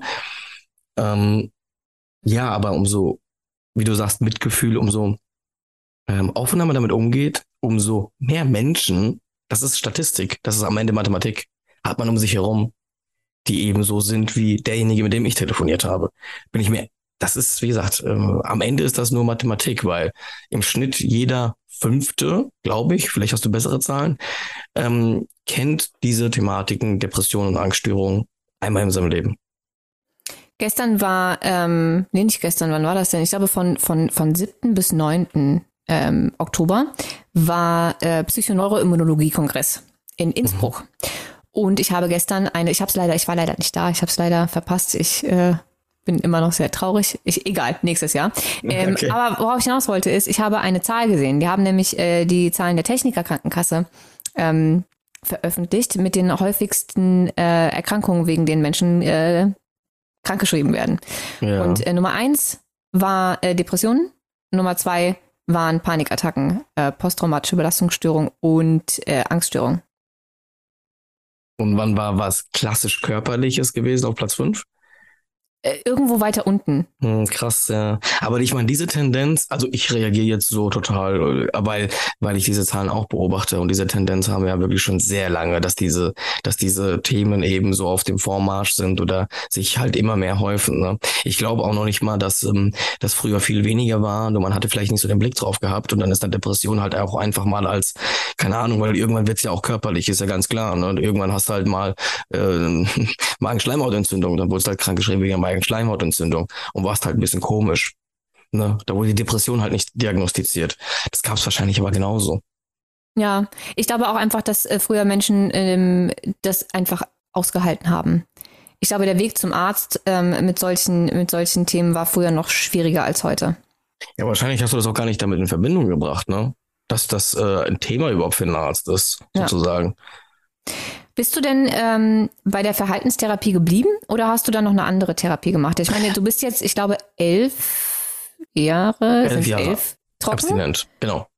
Ähm, und hast dann, also nach dem Entzug, die Therapie angefangen. Ähm, erst die Verhaltenstherapie, ging es dann noch weiter? Genau, Mit- richtig. Also, also wie lange hast du, ähm, wie lange würdest du sagen, in deiner Wahrnehmung hast du gebraucht, bis du ähm, das Gefühl hattest, okay, wow, jetzt, äh, jetzt geht's mir echt gut. ist ein Prozess, den man selber gar nicht äh, immer so wahrnimmt. Also zu deiner ersten Frage erstmal. Wobei, nee, gehen wir mal darauf. Also ich würde sagen, natürlich ist das nicht von einem auf den anderen Tag, ist ein Prozess, aber wo ich das erste Mal so zurückgeblickt habe und gemerkt habe, krass, was für eine Entwicklung ich durch habe und was ich jetzt schon kann und was mir jetzt schon Spaß macht und was ich jetzt fühle und wo ich wirklich Bock drauf habe und mir gar nicht vorstellen konnte, wie damit. Ich kann jetzt zum Beispiel sagen, ich habe die Therapie gemacht 2011, 2012, genau. Und zwei, 2013 hat mein Bruder seinen Junggesellenabschied gehabt, gefeiert. Für mich war klar gewesen, ich gehe da äh, natürlich hin, ohne zu trinken. Ich habe natürlich verschiedene Gedanken an die Situation, aber ich wusste, okay, wir fahren nach Frankfurt, wir machen, wir gehen erstmal ins Stadion, dann machen wir, fahren wir nach Sachsenhausen, also du kennst das alles ja. Ähm, nee, erstmal Bootstour auf dem Main, Partyboot, tanzen, Dancing, bla, äh, andere Partyboote, wir tanzen da und so und mit Musik und dann Sachsenhausen. Ja, und als mir das und das meine ich ehrlich, nicht aufgesetzt, nicht es ist der Junggesellenabschied meines Bruders, ich muss jetzt Spaß haben auf Krampf, sondern aufrichtig. Ich habe wirklich dort aufrichtig mich zu Tode gelacht, Spaß gehabt und mich gefreut und das gespürt.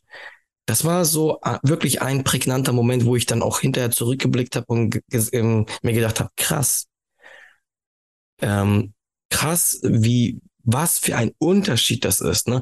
Das siehst du nicht, weil du immer nur so kleine Schritte machst. Und du machst doch Schritte zurück und es geht dir auch mal schlechter.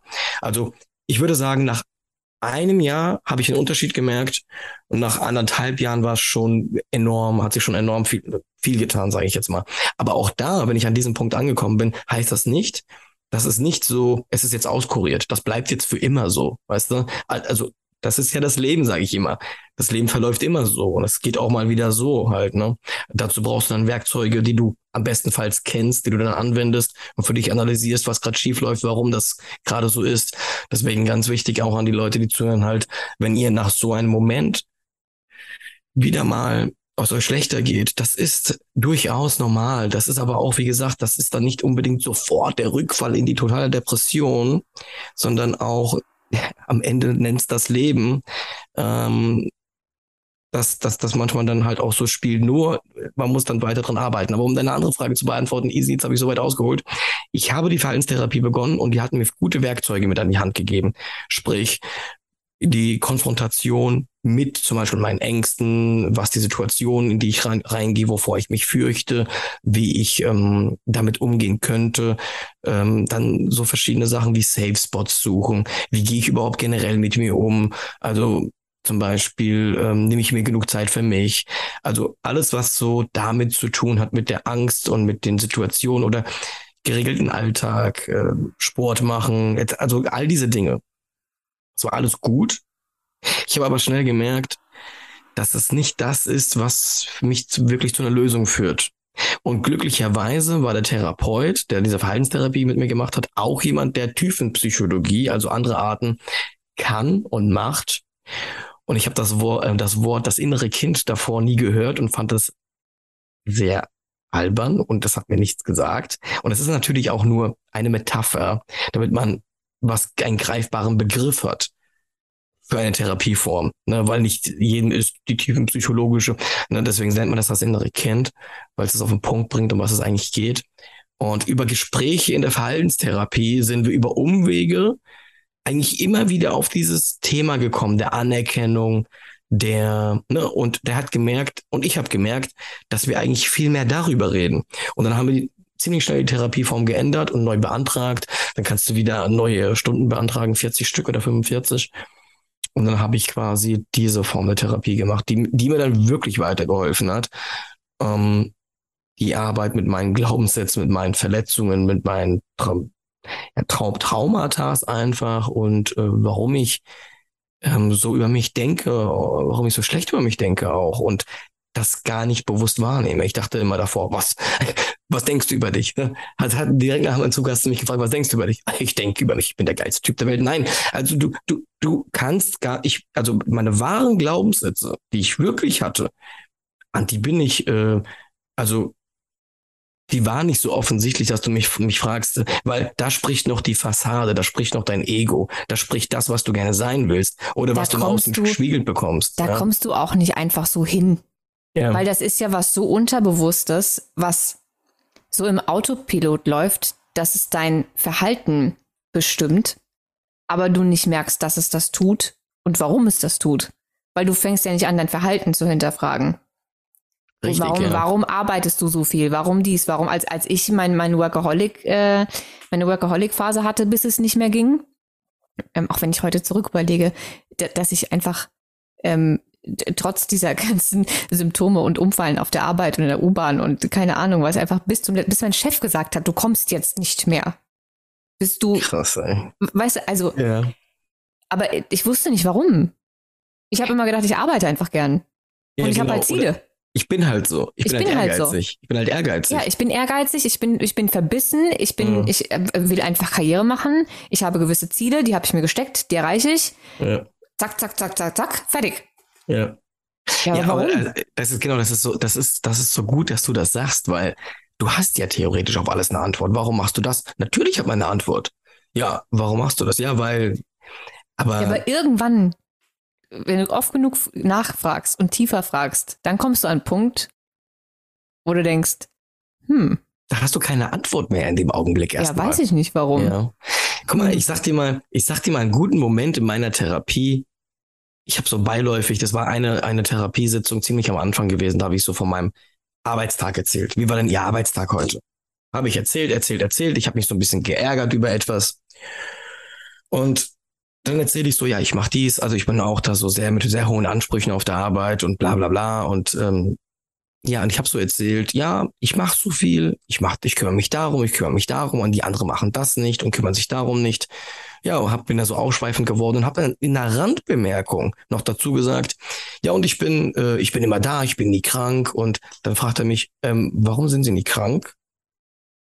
Da ich war ich so irritiert, hab so kurz gestockt und dann sagt er, nee, verstehen Sie mich nicht falsch. Ich will nur wissen, erlauben Sie sich es selber, krank sein zu dürfen?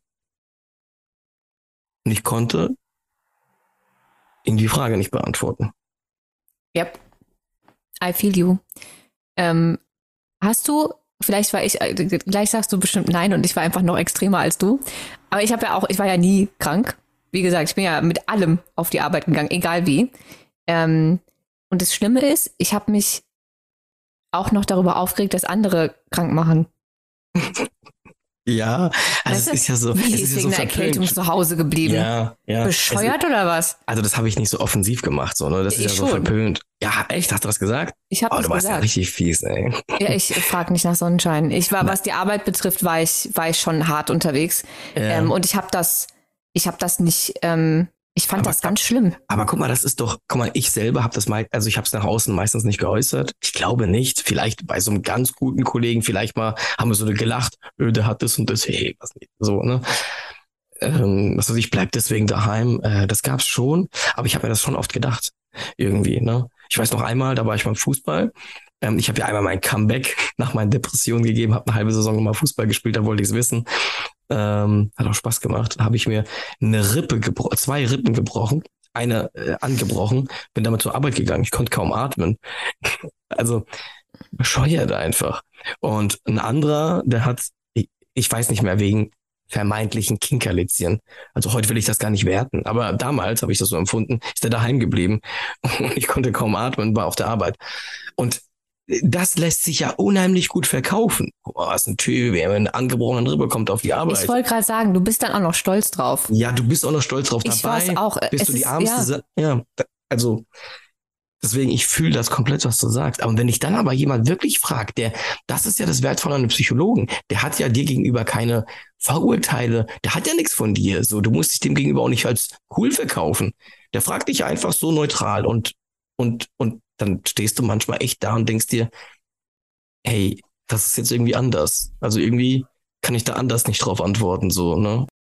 Tiefenpsychologie, Glaubenssätze, Mhm. innere Kindarbeit. Du bist also dann von Verhaltenstherapie zu Tiefenpsychologie gegangen, hast sehr viel mit deinem inneren Kind gearbeitet. Richtig, ja. Und da hast du dann auch wirklich gemerkt, dass dir das was bringt.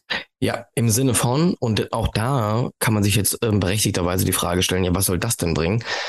Also ich kann, nur sagen, um wieder das äh, Wort zu, äh, zu bemühen, das wir schon ausgesprochen haben, Game, Game Changer, das war nochmal ein richtiger Game Changer für mich gewesen, weil in erster Linie geht es darum, all das, was Isabelle und ich gerade erklärt haben, mit verschiedenen Beispielen von der Arbeit und all das, was ihr denkt, ich bin halt so. Also immer, warum bin ich so? Warum reagiere ich immer? Und das könnt ihr auf, kann man auf alles beziehen. Warum rege ich mich immer auf über dieselben Sachen? Warum triggern mich dieselben Sachen? Warum? Ja, ich habe mir diese Fragen noch nie gestellt.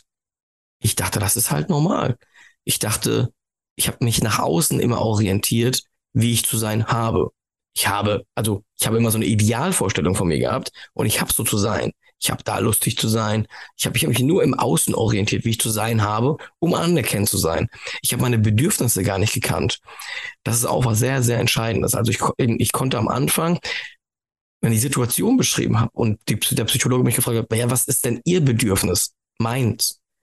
Konnte ich das nicht benennen. Dann habe ich dann immer angefangen zu erklären und wieder rumgetrickst und gesagt, nein, nein, nein, nein, nein, nein. Sie sprechen schon wieder von den Bedürfnissen im Außen.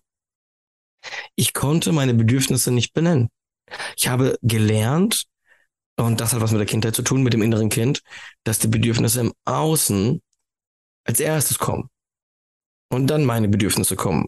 Und ich habe meine Bedürfnisse so oft gedreht, dass die Bedürfnisse, dass meine Bedürfnisse sind, dass im Außen alles okay ist. Das sind dann ja auch nicht wirklich meine Bedürfnisse. Das heißt, und im Prinzip ist es ja diese Ebene, die Arbeit mit dem inneren Kind. Wir haben, also nur für Leute, für die das ganz strange klingt, das ist eine Metapher.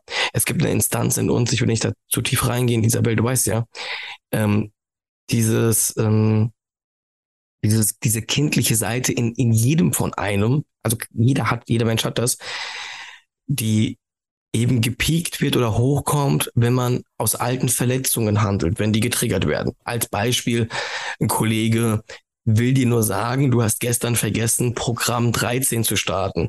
Und du, und, und das ist eine neutrale Aussage. Aber du reagierst, keine Ahnung, ne, du gehst an die Decke. Warum?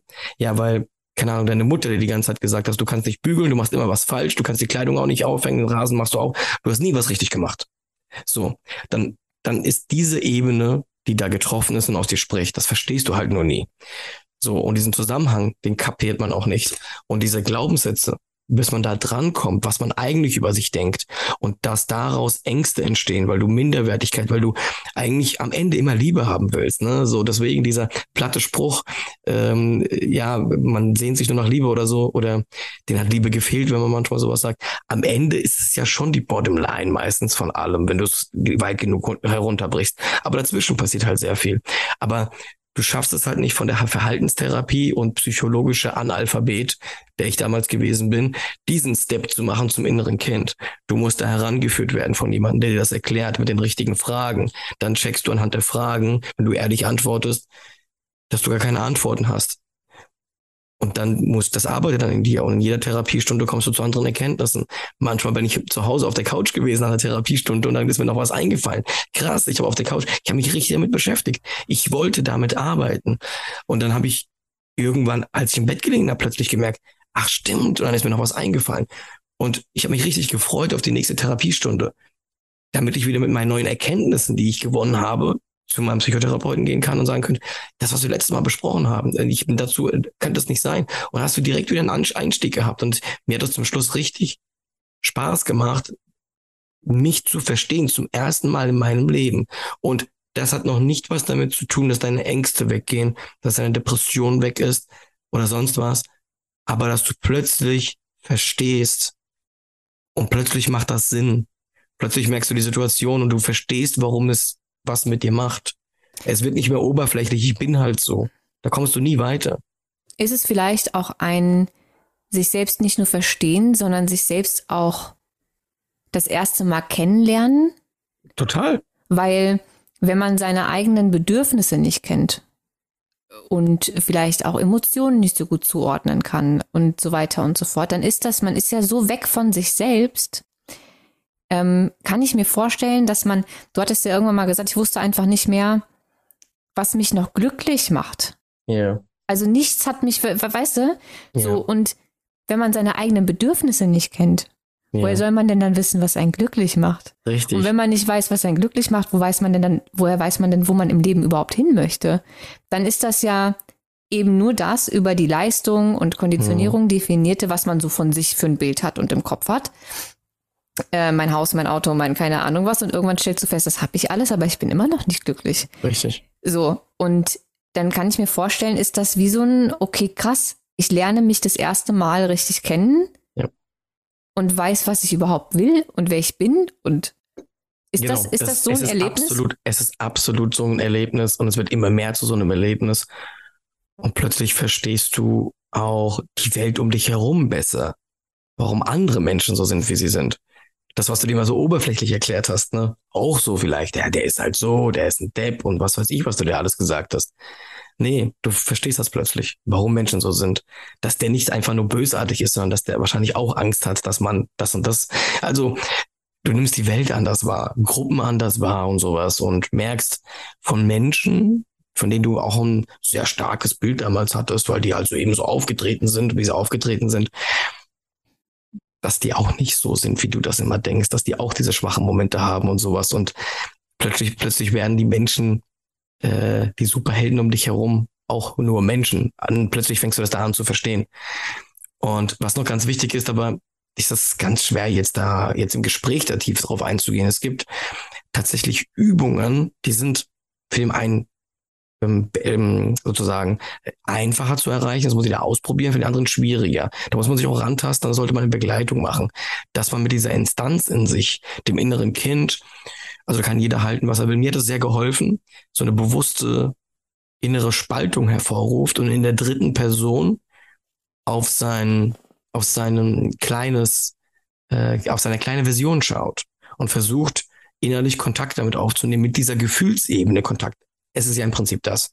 Man versucht zu verstehen, dass jetzt unser Kopf, das ist sehr oft ja auch dieses, dieser, der Gedanke, den viele Menschen nicht verstehen, damals ein Trauma. Beispielsweise, meine Familie hat mich ausgedacht, als ich ein Klavierstück gespielt habe. In Wirklichkeit haben die nur gelacht, weil gerade jemand gepupst hat und nicht wegen mir. Das verstehe ich heute. Das Entscheidende ist aber, dass es mit sechs Jahren passiert und da ist das Trauma entstanden. Und ähm, sehr oft ist es so, dass wir in ganz vielen Situationen oder dass ich in ganz vielen Situationen ähm, nach Geborgenheit, nach Liebe, nach Orientierung, nach Trost gesucht habe, nach Halt, nach ich habe mich hilflos gefühlt, ich habe Angst gehabt. Und ähm, da gibt es eben Übungen, dass du mit dieser Instanz, die immer noch in dir drin ist, wenn die richtigen Punkte getriggert werden, auch hochkommen, dass du jetzt als erwachsener Mensch, weil jetzt verstehst du ja, warum sie gelacht haben, dass du dann für diese Instanz gefühlstechnisch da bist und nicht wegläufst und sagst, ich muss Sport machen, weil jetzt habe ich Angst. Das machen die Menschen dann ja. Das ist auch okay. Aber wenn du das ständig machst, ignorierst du das dein Leben lang. Und das darf man machen, ich will nicht urteilen. Mir hat es aber geholfen, mich mit dieser Ebene auseinanderzusetzen. Und ich mache heute noch ab und zu Übungen, wenn ich vor irgendwas aufgeregt bin. Und dann kommt diese Instanz des kleinen Marius, das kann man auch benennen, ne? kannst du nennen, wie du willst, die hat andere Werkzeuge hoch. Und dann weiß ich aber als erwachsener Marius, dass gerade dieses Kind, diese kindliche Seite, die sehr liebenswert ist, äh, immer noch irgendwo für, diese, diese, die, diese Angst hat, aber ich als 36-Jähriger übernehme jetzt die Verantwortung und sage, du brauchst keine Angst zu haben, jetzt bin ich für dich da. Ich schütze dich und ich mache das. Und geh nicht in Kriegsfuß, du darfst in mir sein. Wir schaffen das. Wir schaffen das zusammen. Das ist diese bewusste Spaltung dieser Instanzen. Das ist jetzt nur ein ganz oberflächlicher Einblick. Es gibt ganz viele Übungen dazu und es gibt in der Tiefe noch ganz viele Aspekte und da muss man auch jeder für sich gucken, wie er da arbeitet und nicht für jeden ist das das Richtige. Aber bei mir war es, mir hat das sehr geholfen. Glaubst du, du wärst aus der Depression und auch der Angststörung rausgekommen ohne Therapie? Nein. Also, was ich geschafft hätte, Symptomlinderung. Das bestimmt. Mir wäre es schon besser gegangen, auf jeden Fall. Ich hätte einen Zustand bestimmt hinbekommen, wo ich hätte auch leben können und nicht totunglücklich gewesen wäre. Auch ein Leben, das bestimmt lebenswert gewesen wäre. Es ist natürlich rein hypothetisch, aber ich werde niemals den Zustand erreichen, den ich heute erreiche. Und ich wäre auch sehr stark von diesen Werkzeugen abhängig, die ich heute auch noch versuche einzusetzen. Sport, gute Ernährung, geregelter Alltag, aber wie oft vernachlässige ich das, was auch nicht gut ist. Und ähm, es geht mir trotzdem gut so. Also für mich war es was Entscheidendes, mich kennenzulernen, mich zu verstehen. Und wenn du dich in der Tiefe so verstehst und kennenlernst und dann auch liebst und für dich da bist, dann ist es dann ja im Erwachsenenalter auch okay, wenn dein inneres Kind mal sagt, weißt du was, Easy, ey, du hast heute Abend noch was, was du arbeiten musst, aber man könnte auch jetzt mal kurz die Playsee anmachen. Dein inneres Kind sagt, mach die Playsee an. Und manchmal sollte man sie anmachen und sich nicht schlecht dabei fühlen, weil wir beide sind prädestiniert dafür, uns wirklich schlecht dabei zu fühlen. Und diese Instanz nicht weiter kaputt zu treten, die man schon so lange kaputt getreten hat. Und das ist schön. Das ist sehr schön. Das verlernen wir mit der Zeit. Jetzt noch zwei Fragen und dann würde ich sagen, kommen wir langsam zum Ende, weil sonst ja. überspannen wir den Bogen wieder komplett. Ja. ähm, ja, unsere Folgen werden immer sehr lang. Ne? Das, stimmt. das äh, haben wir bis jetzt immer, äh, aber wirklich immer so hingekriegt. Das stimmt. Ähm, zum einen wüsste ich gerne, ähm, du hast gesagt, elf Jahre äh, abstinent, also elf Jahre ohne Alkoholsucht. Mhm. Hast gesagt, ungefähr eineinhalb Jahre später ähm, ging es ähm, mit, mit äh, den Depressionen und der Angststörung besser.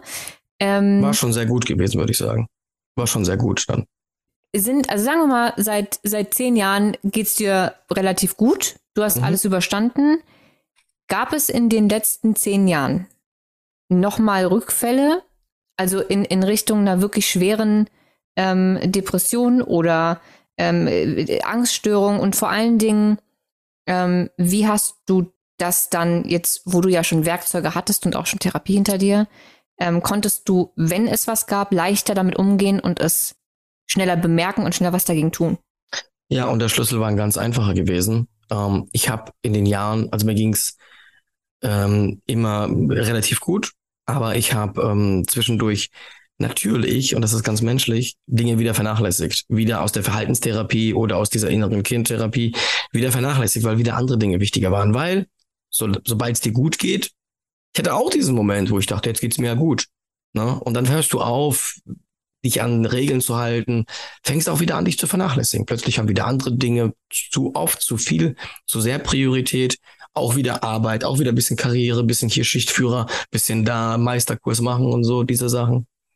Und natürlich ähm, kommen dann wieder Phasen, und die habe ich gehabt, wo du dann, wo es dir wieder schlechter geht. Und ich habe dann auch wieder eine Panikattacke gehabt, plötzlich, plötzlich nach drei, vier Jahren wieder eine Panikattacke. Ich wusste gar nicht mehr, wie sich das anfühlt. Ich dachte, ich habe einen Herzinfarkt. Und ähm, damals war ich schon mit meiner heutigen Frau zusammen gewesen. Ich weiß noch, ich bin ins Schlafzimmer gestürmt, habe ihr, hab ihre Hand, äh, hab sie auf meine Brust und das ist wie ein Maschinengewehr gegangen. Die hat Angst gehabt. Ich hatte, und habe ich einen Notarzt angerufen. Und dann und und und, und es ist ganz Wusste einfach. sie das? Wusste kannte sie deine Geschichte? Ja, voll. Aber, aber gut, die konnte das nicht einordnen. Und die hat, aber ich habe gespürt, das Herz, das geht wie verrückt und hat halt auch, war sich unsicher gewesen. Ne? Ja, natürlich. Aber ich meine auch danach, dass du ihr das ganz offen erzählen ja. konntest und sie deine Historie ja. kannte. Ja. ja. Und was ich gemacht habe, ähm, und diese Situation kann es immer geben. Ich will gar nicht sagen, die wird es geben, aber man muss damit rechnen, dass es die Situation geben wird. Dann ist nicht, oh mein Gott, es ist wieder der komplette Rückfall. Nein. Und die ganze Magie und die Leute fragen mich, was machst du?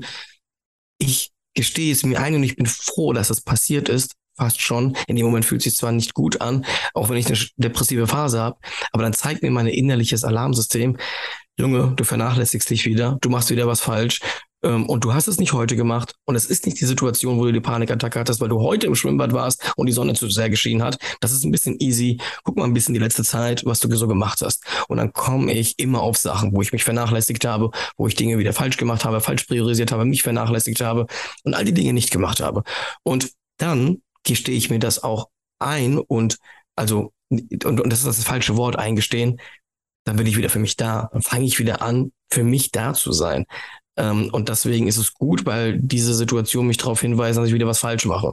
Und ich, und das will ich noch sagen als Punkt, und ich finde es heute ein Geschenk, mit Profis reden zu dürfen. Ich habe mir zweimal nach dieser zweimal nach dieser ähm, äh, Therapie von damals in diesen zehn Jahren, wo es mir gut ging, einen Coach geholt, den ich privat bezahlt habe. Den kannte ich. Ich habe mit ihm sehr viel Vertrauen gehabt und ich wusste, es gibt paar Punkte. Wir müssen nicht in die Tiefe gehen. Es geht nicht mehr ums innere Kind.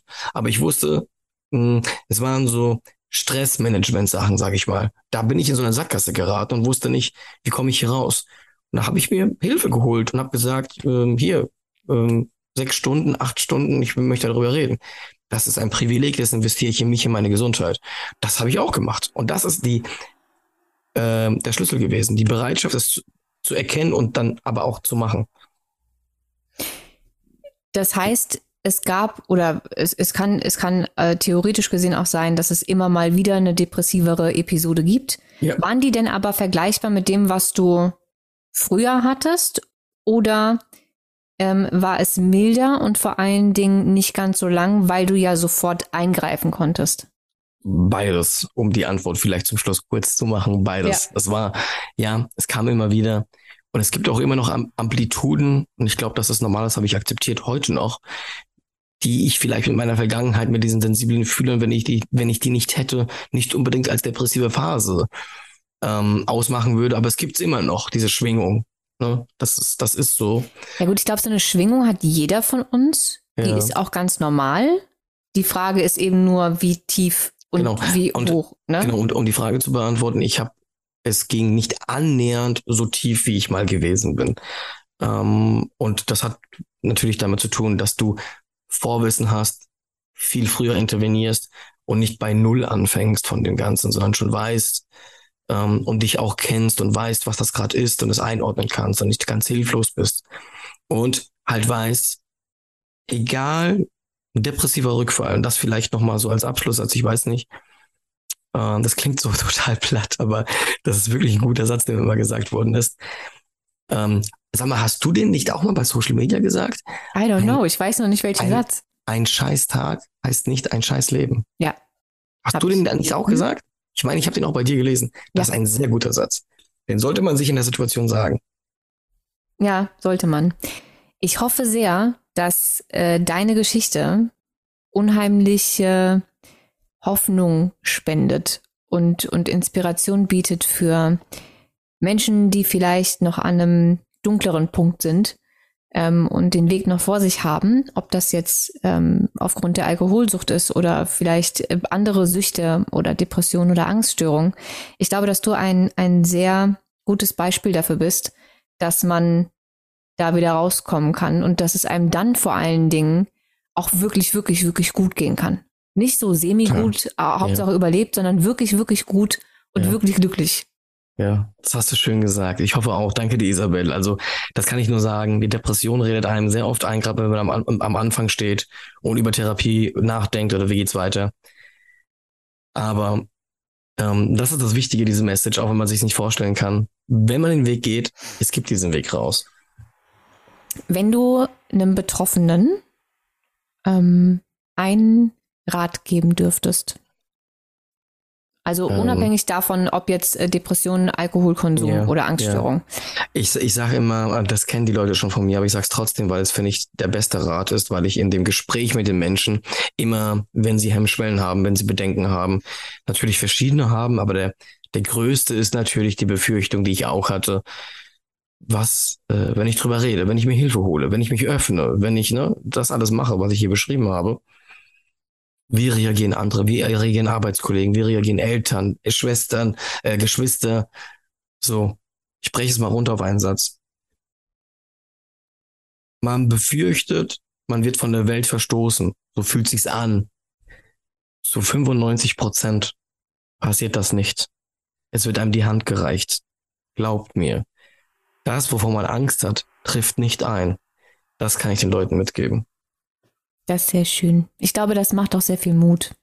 Weil ich das hoffe, hatten wir ja vorhin schon, dass diese, diese Scham und diese Angst, verurteilt zu werden und mhm. ähm, ausgegrenzt zu werden, so groß ist, dass das einfach sehr, sehr viel blockiert in, in so einem Zustand. Deswegen äh, danke. Danke für das Gespräch, danke für deine Offenheit. Ähm, und ich würde sagen, äh, falls du dein Video jetzt noch abmoderieren möchtest, äh, darfst du das gerne tun. Aber an die, an die Hörer, äh, auf jeden Fall, wir hören uns äh, in zwei Wochen wieder. Und äh, alle Informationen zu Marius und YouTube-Kanal und so weiter, äh, wie immer in den Show Notes.